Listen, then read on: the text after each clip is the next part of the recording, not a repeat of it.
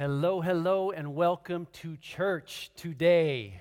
It is a great day to be in church. Of course, we're still in our online mode of doing church, but we welcome you. It could be that maybe you're, you're, you're here for the very first time, maybe for the very first time in, in this church, or, uh, or in church just all together. And, and so we want to welcome you. If you are uh, maybe visiting from, uh, from our area of Germany or if you're visiting from another part of the world, we just want to say a big hello to you. And we're so glad that we started doing these English, English services uh, up in the last 20 years. Uh, us serving here as pastors, my wife and I. Um, we uh, have done church in German, and all of a sudden, uh, this last few years, we were like, huh, you know what? I can speak English too. So let's do an English service. And so we chose actually specifically this time, right now, where everything else is shutting down. We wanted to move forward on, on this vision point that we've had as a church. And, and so we're, we're so thrilled that we can use this season to, to start an English service like this online and be praying with us uh, just what our next steps will be as we begin to move forward uh, after this season in our world. Um, if you are a lady and you maybe missed our sisterhood night, that was this last Friday night. On Friday night, uh, if you are here from, uh, from our area of Germany and, and, and you know of uh, some ladies, uh, German speakers, and that, uh, that you would just love to invite them to, to, to take a look at that. It was a wonderful program that my wife and, and our whole sisterhood team uh, put on this last Friday night, Sisterhood always a treat, always a great thing. And so I would encourage you in our in our YouTube channel to go and check that out. And and I just want to look into this camera also just to our church family and just say how much we miss you.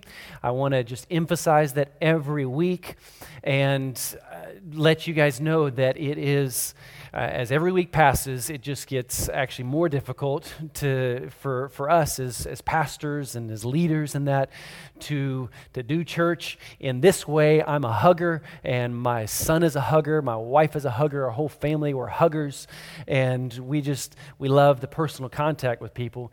But uh, I, I want to just mention a few things right now. Even though in our area of Germany, of course, uh, technically by law, we can be meeting together uh, as a church, uh, you can have church services, but still, at this point, uh, we and our leadership team together, we just do not feel that, that with all of the restrictions, it is conducive for a life giving church experience the way that we know um, uh, church and the way that we typically have our services.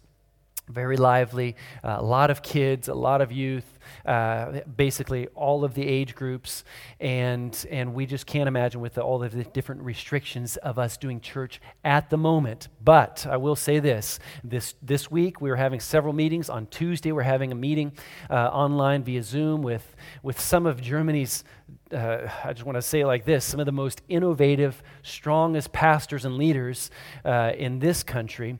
And they just happen to be good friends of ours, and, and we've connected with them over years. And, and so we're going to have a Zoom meeting with some of them and, and just be um, kind of logging in and brainstorming together, hearing what other people are doing. And, uh, and, so that will be very uh, helpful for us as pastors, as well as on this Thursday, we're meeting together with our leadership team, our main leadership team of this church, and we're going to really start talking about what is church going to look like beyond uh, these next few weeks. And so be praying with us as we're just uh, trying to weigh these, these these issues, and we really want it to be the best experience for you as well as for everybody else. Okay, so just continue to be in prayer with us. At the same time, I want to encourage you to visit a Connect group. All of our Connect groups right now are still they're online uh, via Zoom. And uh, my wife and I, we lead a Connect group, and we just absolutely love doing that. We have, I think we have 16 people in our group, and it's just so awesome just being able to connect uh, this way. So I'd encourage you to do that. We are in the middle of a series, and it is called Beautiful Exchange. And we want to discover the power, the uh, just the, the, the amazing aspect of what it means to worship God. Worship, it's a multifaceted word, it's a, it's a multi-dimensional experience that we can have, and we can never forget that you and I, and we've, uh, we've uh, expressed this week by week in, these, in this series, that you and I have been created for worship. We are created to worship, and, and there's a way that, uh, that worship can happen, and we're going to look at that today, where, where we can become what the Bible defines it as, as true worshipers. But what is this beautiful exchange? It's when you and I, we come to God, we bless Him, we thank Him for who He is, for what He's done in our lives, and then an exchange takes place. We walk away, and after we've blessed Him, after we've told Him how good He is, we walk away blessed ourselves, enriched in His presence, and His presence is that which changes us. And I so desire this for each and every one of you, uh, just as I've been able to experience uh, uh, this beautiful exchange over many years in my relationship with God. Sometimes it's like this, and other times it's like this. But my endeavor is to get to know Him better each and every day. And a desire that for you, worship is way more than just a song, it's way more than, than just something we do one time a week in a worship service. And it actually kind of reminds me of a, of a story I heard, a story uh, of a guy named Louis.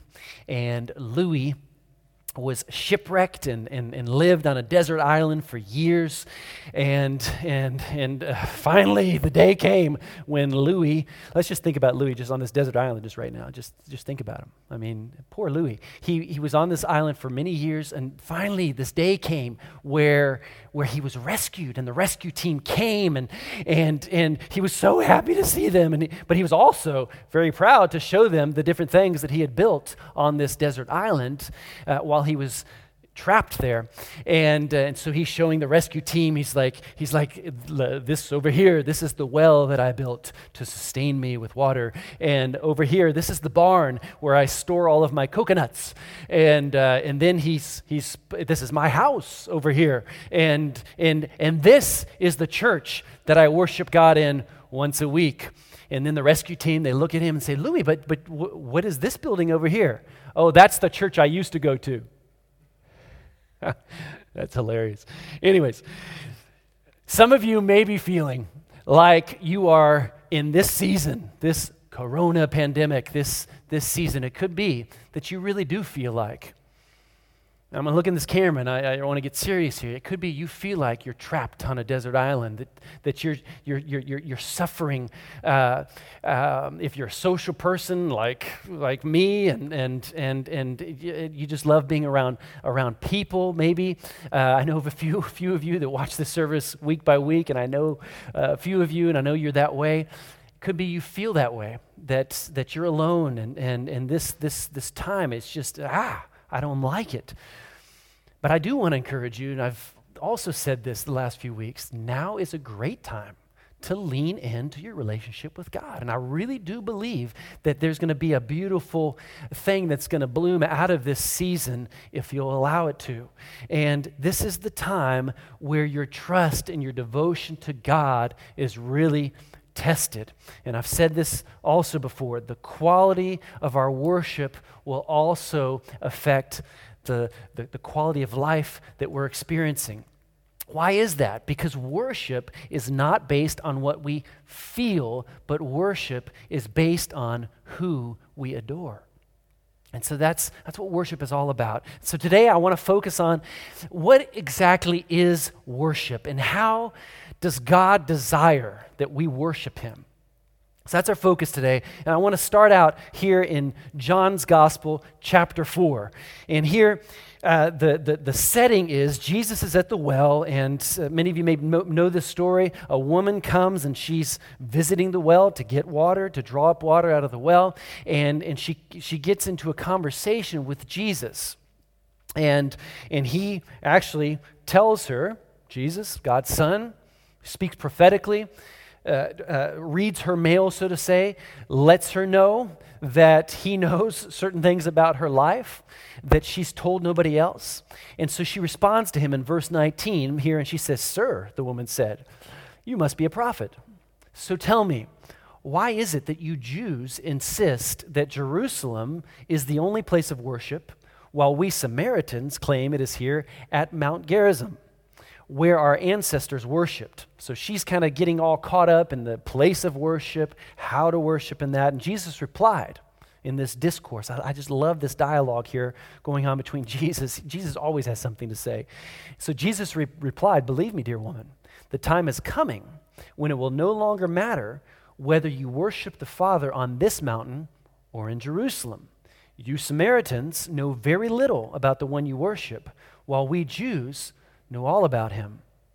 For salvation comes, this is biblical, comes through the Jews. Jesus came through the Jews. But the time is coming, indeed, it's here now, Jesus said, when true worshipers will worship the Father in spirit and in truth.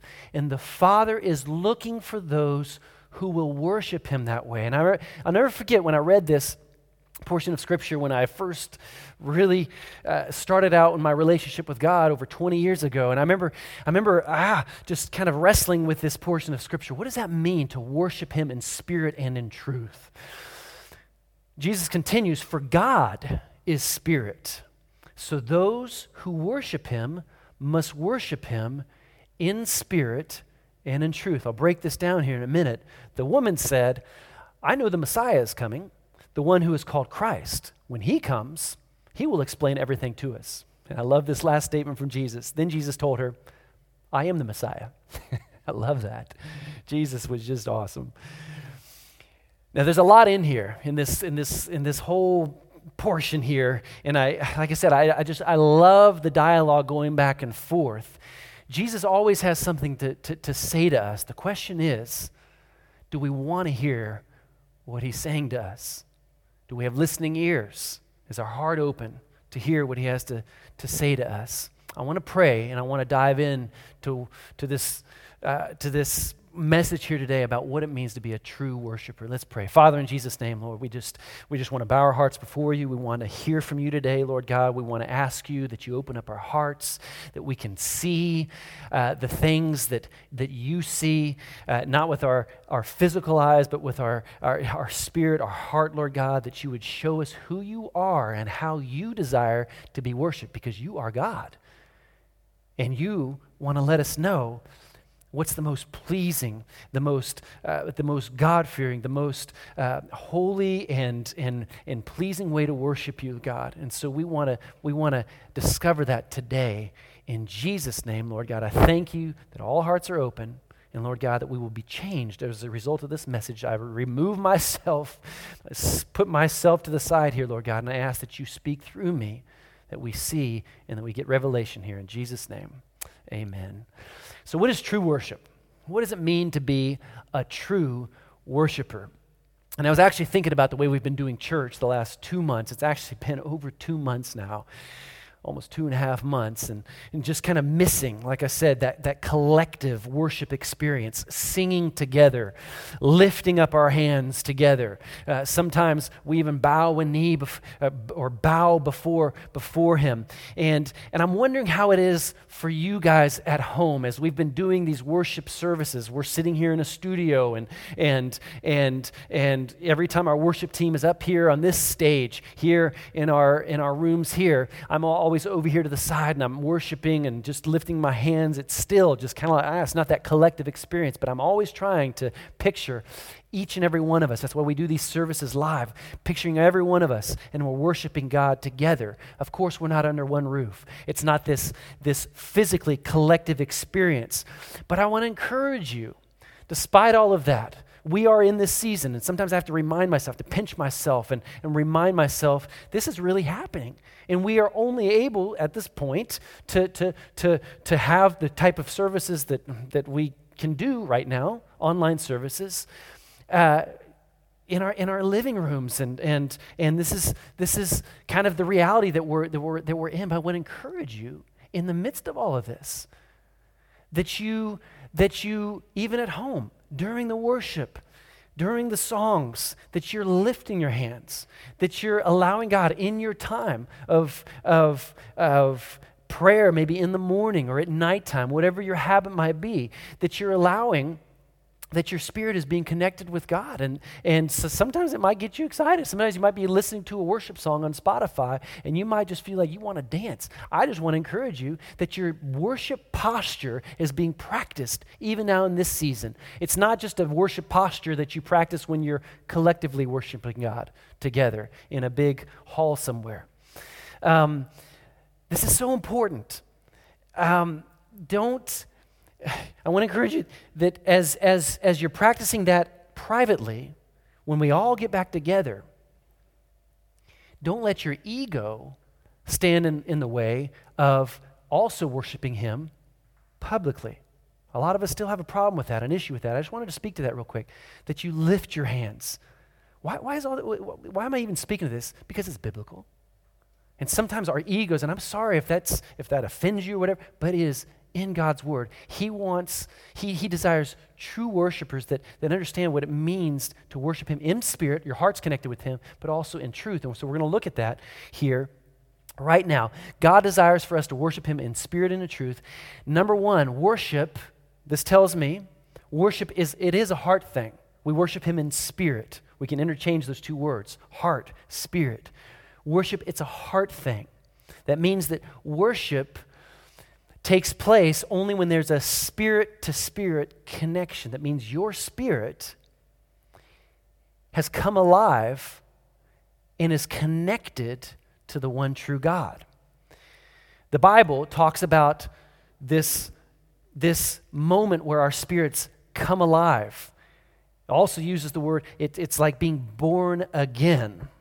And before you get all confused here, let's, let's look at it here in John chapter 3. Jesus is speaking here.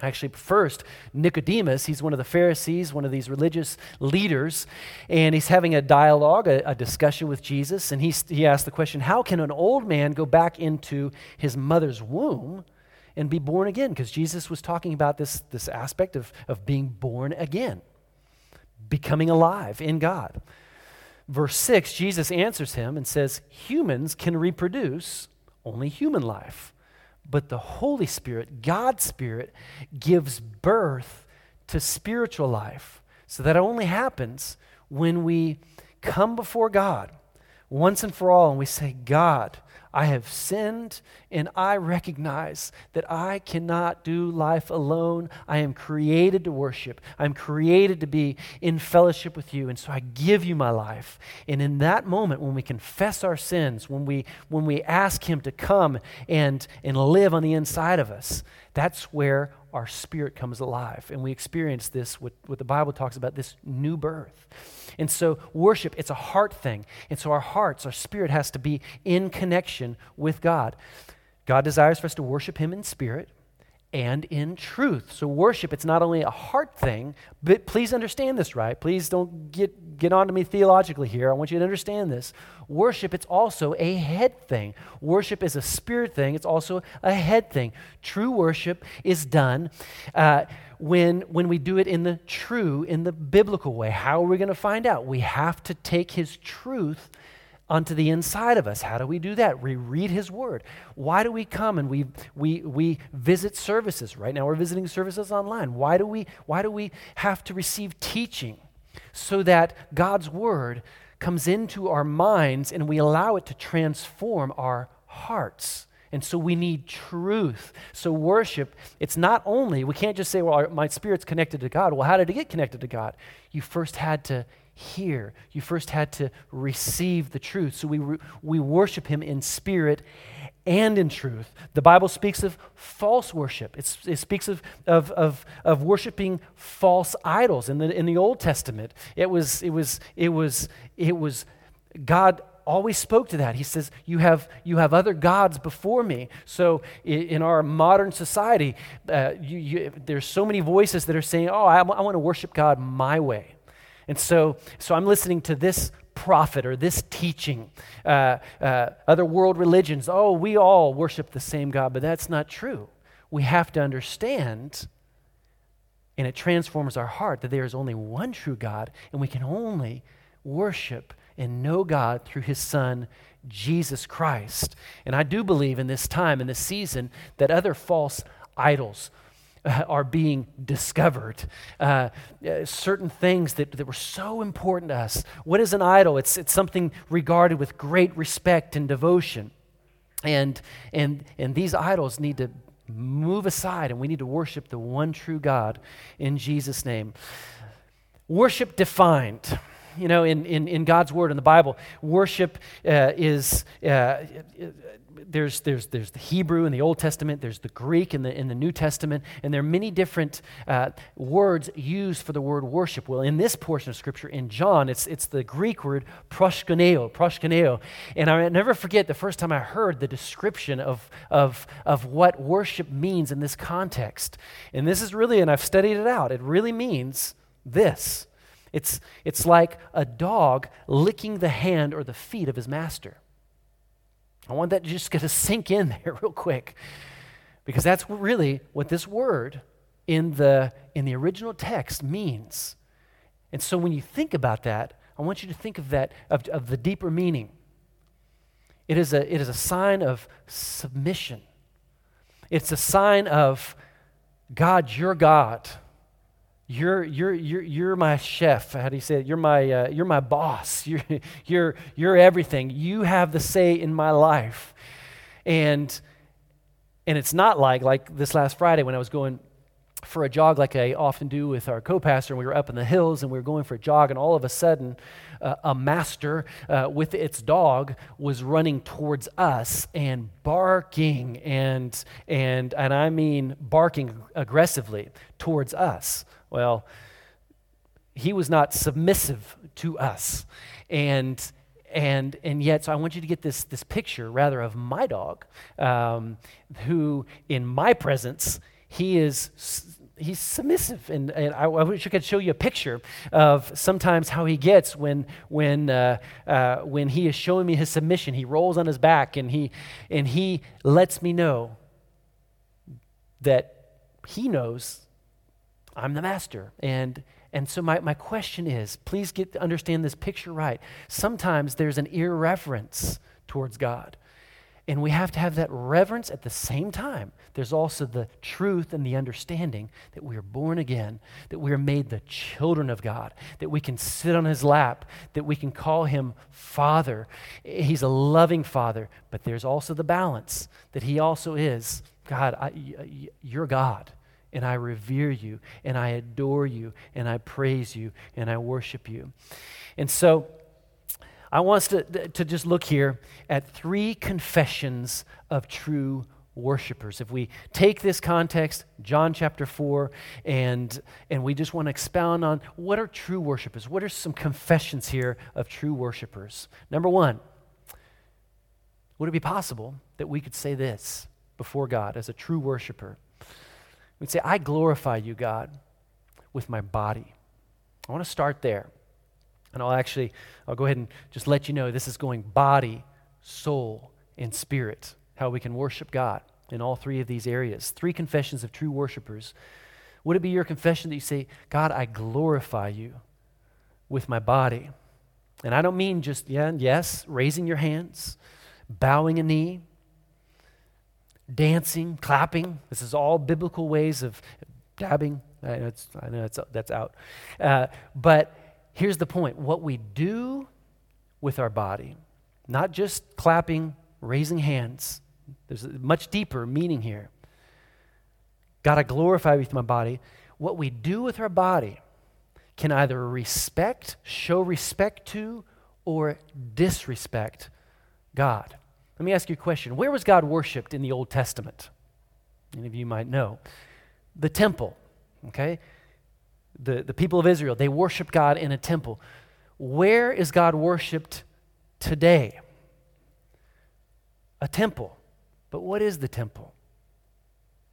Your body. Your body is the temple of the Holy Spirit.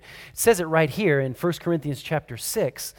Paul is speaking here, and I've been reading through Corinthians uh, in my quiet time and my Bible reading time daily, and, and it's, it's, it's quite, quite the early church, where, especially in Corinth, it was so corrupt. Uh, these early Christians in this city, especially, it was such a corrupt city, they had to deal with all kinds of just uh, old ways of thinking and, and fleshly things and sleeping with prostitutes. And they thought all of that could still go, but they could still worship God. And so, Paul, he's saying here, don't you realize that your body is the temple of the Holy Spirit who lives in you and was given to you by God? And so, where do we worship God? Where's God worshiped? Our bodies are, is the temple of the Holy Spirit.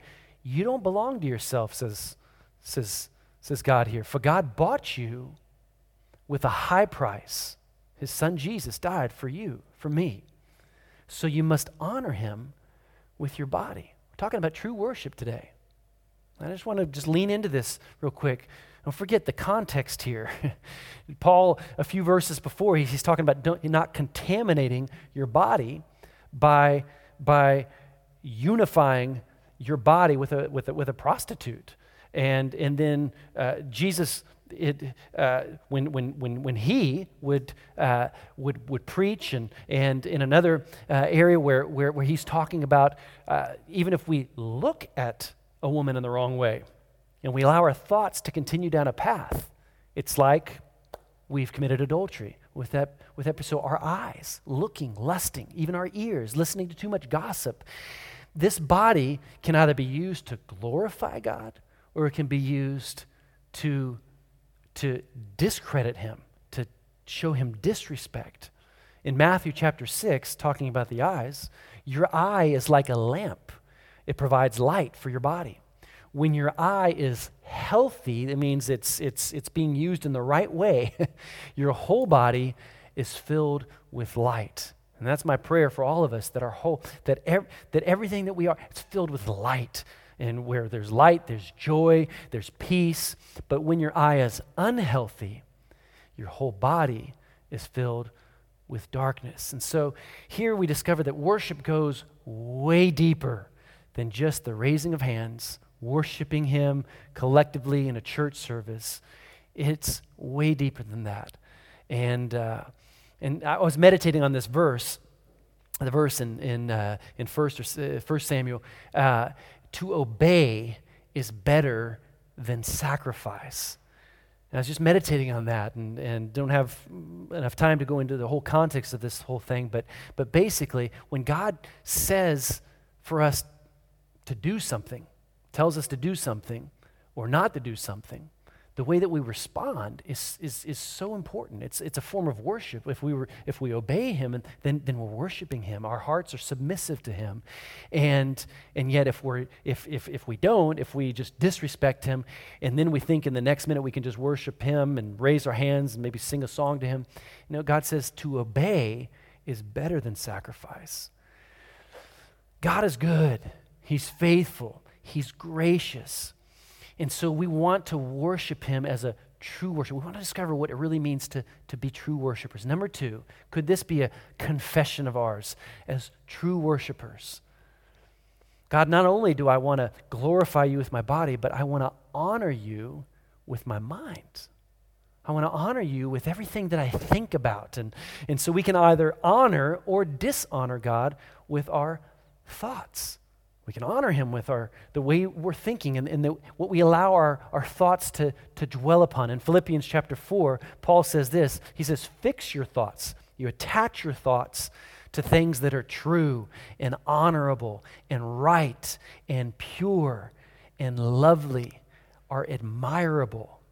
Think about things that are excellent and worthy of worship, worthy of praise. So we need to allow Him to shape, to form our thought life.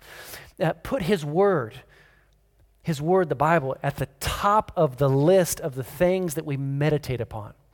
And, and, and there we're going to become that true worshiper where in our body we're, we're allowing Him, we're submitting ourselves to Him. God, everything I look at, Lord God, I want it to honor you. Everything that I think about, God, I want it to honor you. And then number three, I love, could this be your confession?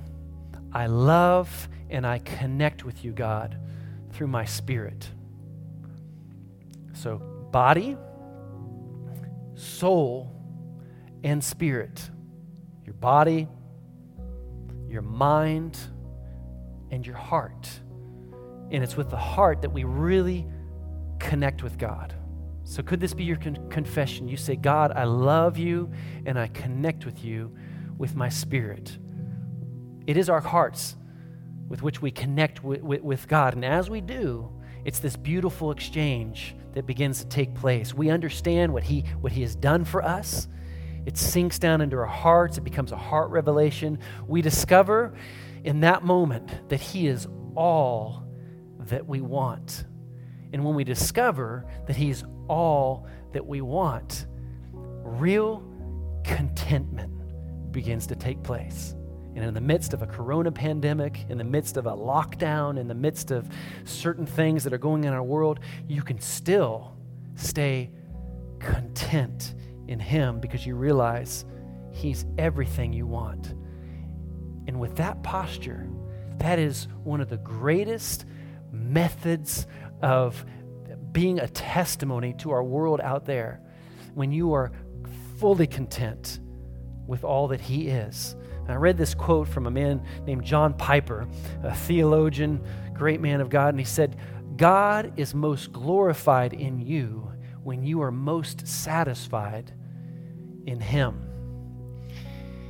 That's my prayer for each and every one of us is that we just find our satisfaction, our, our peace, our well being, everything that we want and desire in life is found in Him. And that's where true life really begins. And I desire that life for you in Jesus' name. The psalmist here in Psalm 111 said, He said, I will thank the Lord with all my heart, with everything that I am.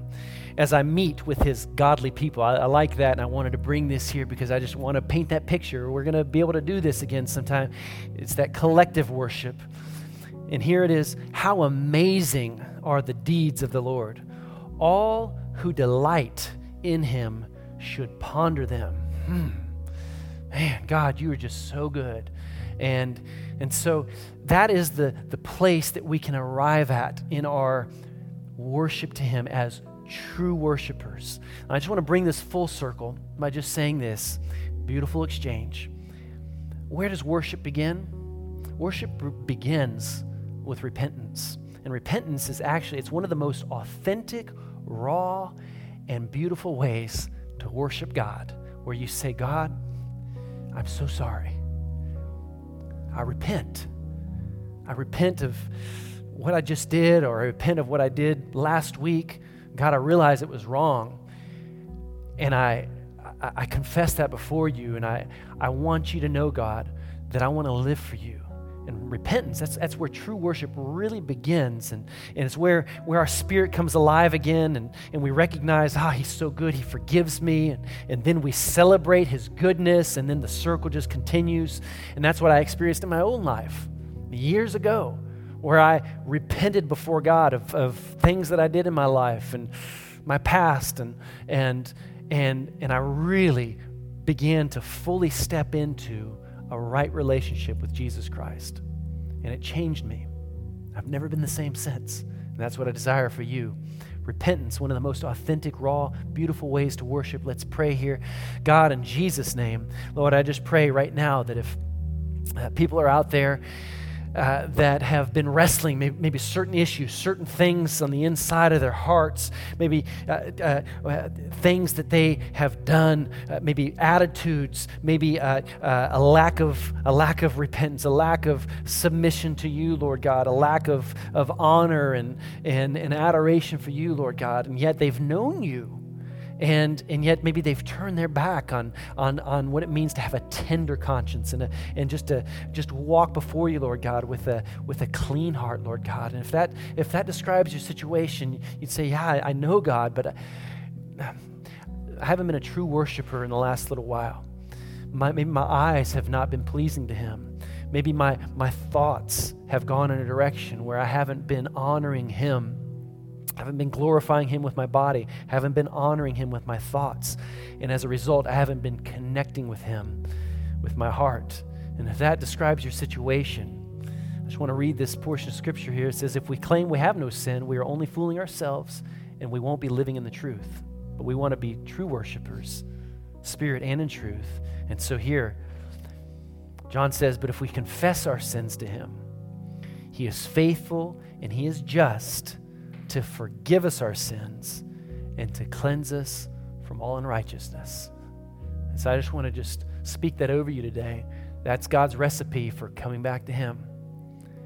So in Jesus' name, Lord God, I pray, Lord God, that, that people are making decisions to just step back into a right relationship with you right now.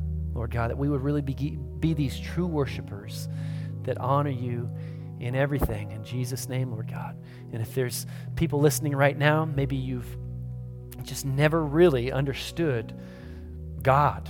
Understand even right now in this pandemic situation, well, why, why has God allowed this and blah, blah, blah, and, and this and that? Well, God hasn't allowed it. We've allowed sin into this world. And sin is, is a destructive power which has allowed sickness to reign in this world. Jesus came to free us from the bondage of sin and death.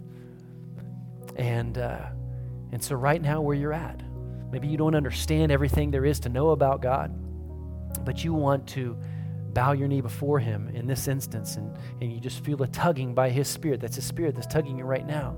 And you want to step into what I would call a right relationship, a proper relationship. We were created, we were designed to worship, and that's your design. And so you're outside of that will maybe right now. You need to step into right relationship where your heart is connected with Him. I'd like to pray for you, and I'd, I'd be privileged to lead you into a right relationship with Him right now in Jesus' name. You could pray a prayer like this Dear God, I come before you. I bow my heart before you, Lord God. I realize, Lord, that I've sinned and I and I have distanced myself because of my sin from you. I'm not in a right relationship. I want to step into a relationship with you. I want you to become my God and I want to become your child. And I want to know, Lord God, that my sins are forgiven and that my future is secure and I want to live for you. And so right now, Lord God, I bow my heart before you. Be my God in Jesus name. Amen. Amen. And if you've prayed this prayer right now, we would love to hear from you. Why? Because we, our whole sole purpose, our vision, our heart, our mission as a church is, is to help people to take steps in not only in their relationship with God, but also just in life. And, and God's word is, is, is not just a resource, it's, it's, a, it's, a, it's, a, it's a book that's alive. It's God's word for you and I. It's a handbook for life. And so if you don't have a Bible in a, in a good modern translation, we would love to send it to you.